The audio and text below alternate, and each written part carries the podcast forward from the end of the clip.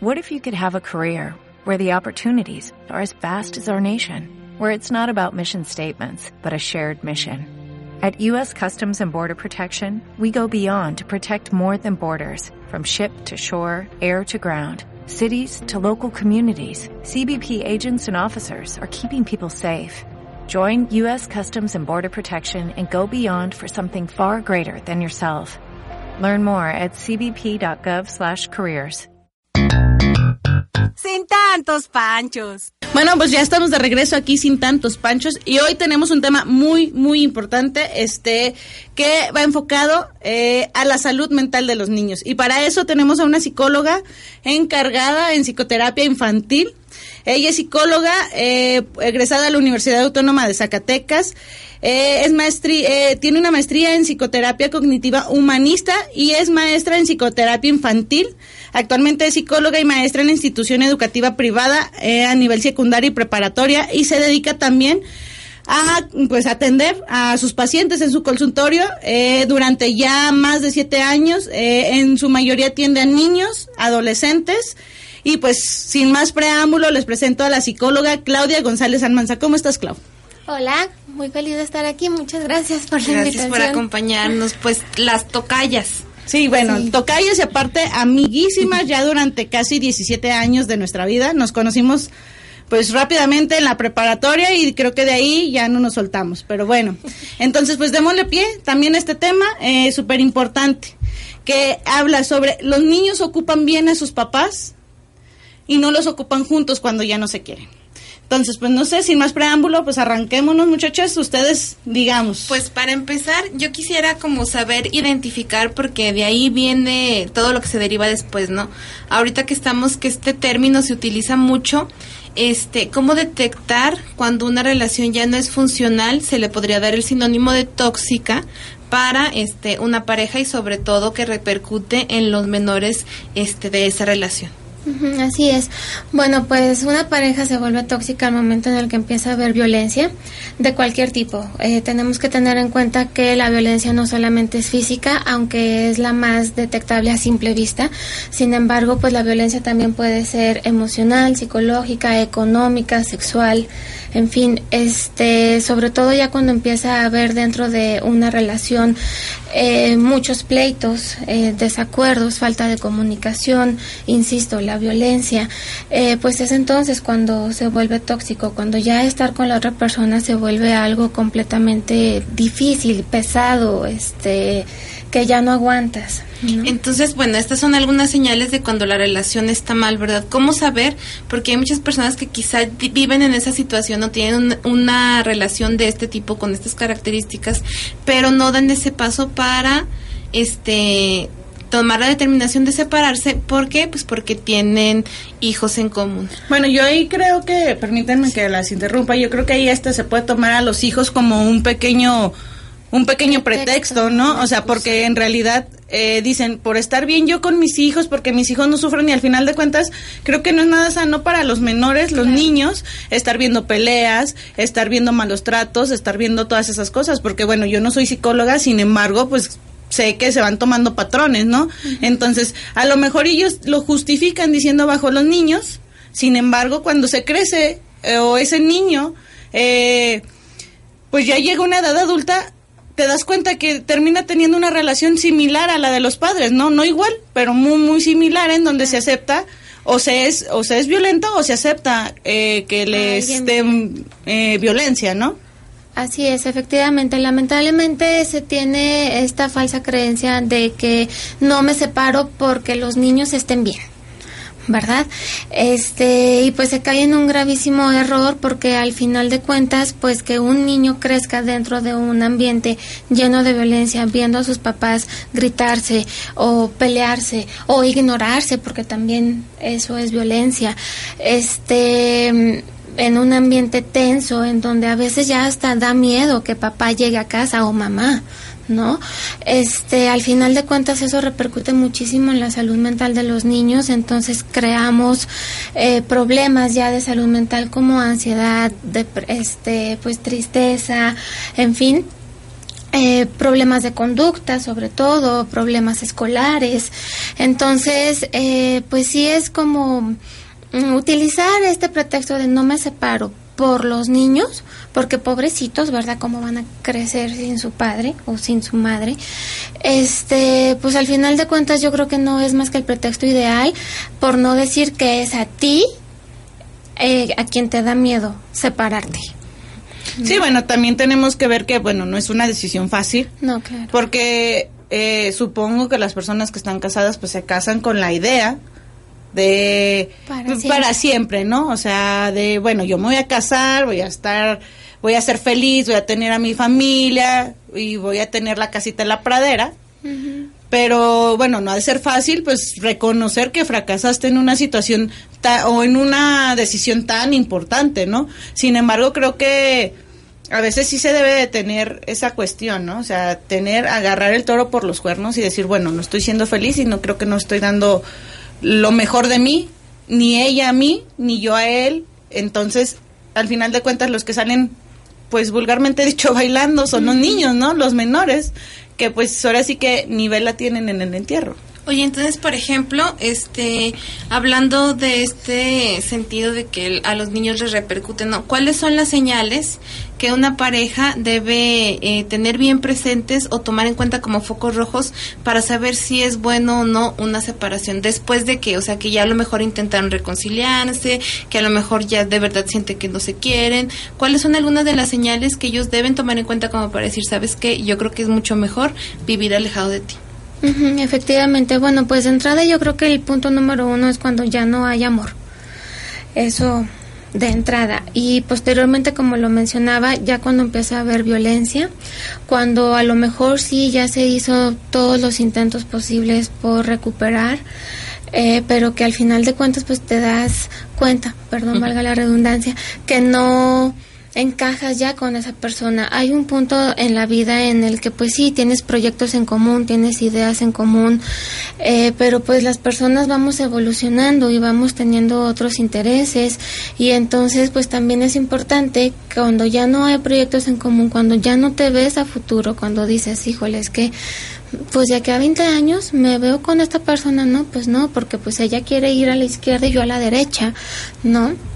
Este, y bueno, claro, cuando te estás dando cuenta de que ya no estás siendo feliz, que ya estar con esa persona se convierte en algo pesado, en algo que te quita energía, en algo que te pone mal humor, en algo que te entristece, en fin, este, yo creo que todas estas son señales eh, para que finalmente pues tú puedas tomar una decisión de, ¿sabes qué? Pues es que aquí ya no funciona. Sí, en algún momento yo te quise mucho, fuiste una persona muy importante para mí, pero hoy por hoy pues juntos ya no funcionamos. ¿Duele? Sí. Y también es eso, ¿no? O sea, reconocer que, que pese a que ya no van a estar juntos o ya no se puede estar juntos, pues sigue siendo importante. Para el final de cuentas es el papá o la mamá de tus hijos, ¿no? Claro, efectivamente, cuando hay niños involucrados, pues es tener en cuenta que pues va a seguir siendo una persona muy importante para ti en tu vida y pues presente en el mejor de los casos. Sin tantos panchos.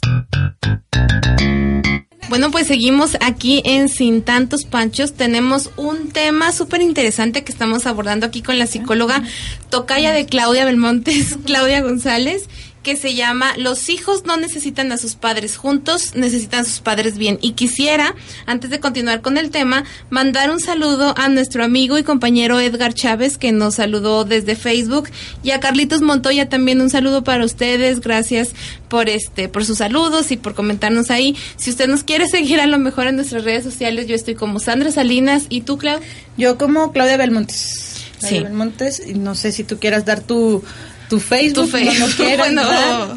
o donde se puede, después donde se pueden poner en contacto contigo, pero bueno, estábamos hablando de este tema y yo creo que una de las cuestiones que más preocupa a los padres cuando están en esta situación es cómo abordar el tema con los hijos, ¿no? Porque a lo mejor unos dicen están muy chiquitos, están en la adolescencia o ya van a acabar la carrera, ¿no? O sea, los- ¿cómo los voy a afectar? Entonces, ¿cómo se maneja el tema de una separación sanamente con los niños y adolescentes? Así es. Bueno, yo creo que lo más, más, más importante es que al momento en el que se da la noticia de la separación, tienen que estar mamá y papá juntos en ese momento para dar la noticia juntos. este, olvidando en esos momentos el pleito, el enojo, el odio, el rencor, lo que sea, eh, estar lo más tranquilos posibles y abordar el tema, sí por supuesto de acuerdo a la edad del hijo, pero siempre es muy importante tener en cuenta que el niño no tiene por qué enterarse de algo más allá de lo que no tendría por qué enterarse, ¿sí? De, ¿sabes qué? Es que tu papá no me da dinero, tu papá hizo esto, tu mamá aquello. No, no tienen por qué. Ojo, muy importante tener en cuenta nunca poner al hijo en contra del otro padre, ¿sí? Porque eso se convierte en una situación de violencia hacia los hijos terrible, ¿sí? Incluso hay un término que lo define, se llama alienación parental, cuando, por ejemplo, mamá habla súper mal de papá para ponerlo en contra. De hecho, ahorita ya se está Eh, legislando ese ya asunto. es- sí, de hecho Bueno, ya se- es una... Si mal no recuerdo, creo que hace como dos años Sí. eh, eh, se, se llegó este tema a la legislación local aquí en Zacatecas. Efectivamente, ya es una cuestión legal en donde si se descubre que hay alienación parental, pues ya es considerado un delito. Entonces, bueno, eh, sí, mm, retomando el tema, es muy importante que se hable juntos, dejando atrás enojos y lo más tranquilos posible. Y pues sí ser sinceros, ¿sabes qué? Mamá y papá estamos mejor eh, separados, eh, siempre tú vas a ser lo más importante para nosotros, siempre vamos a estar ahí para ti, eh, nos vamos a acomodar de manera que tú me vas a poder ver a mí tales días, sin problema, pero lo que ocupes, llámame, en fin, no, siempre desde el amor a los hijos. Y pues con la sinceridad, ¿sabes qué, mamá y papá ya no podemos estar así? Oye, porque luego también los hijos este se convierten en un tema de, como decíamos hace rato, una excusa, ¿no? Por ejemplo, a lo mejor eh, la pareja, ¿no? A lo mejor la mamá a veces toma ese rol de "Mm, yo lo tengo y no lo vas a ver porque tú no me quisiste, entonces...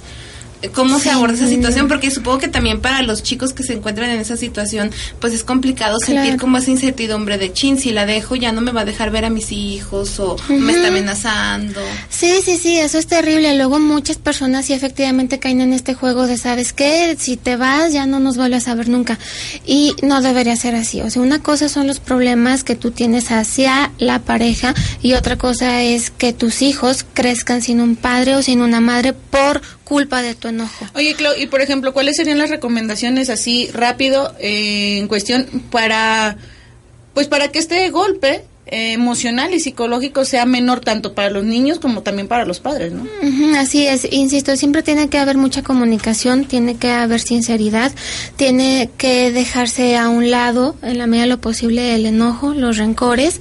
Es muy importante tener en cuenta que ya no eres nada más tú con tu pareja o expareja, sino que hay terceras personas, en este caso niños involucrados. Y pues muy importante siempre desde el amor, siempre desde vamos a estar aquí para ti independientemente de nosotros. Y por ejemplo, otro caso, o sea, la- aquí la cuestión es cómo se abordaría el tema personalmente, ¿no? O sea, porque yo creo que eso les afecta, o sea, ok, sí como familia, sí como pareja, pero cómo lidiar con esa situación cuando estuviste en una relación así, ya lo hablaste con tus hijos, pero tú cómo lidias con esa carga emocional que es una separación y por fin decir, vamos a estar separados, pero bien. Ujú, Bueno, pues de entrada es muy importante tener en cuenta tus emociones, hay que contactar con ellas, se vale llorar, se vale estar enojados. Al final de cuentas se pasa por un proceso de duelo. Entonces, eh, aceptar tus emociones también es importante, porque luego muchas veces los hijos ven que estás llorando y es como, mami, ¿qué te pasa? No, nada, nada.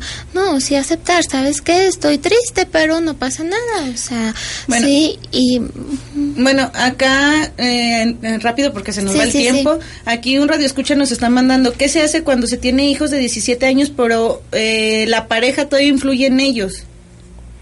¿Qué se puede hacer en ese tipo de cuestiones cuando todavía si la persona o el padre, la madre, lo que sea, todavía influye?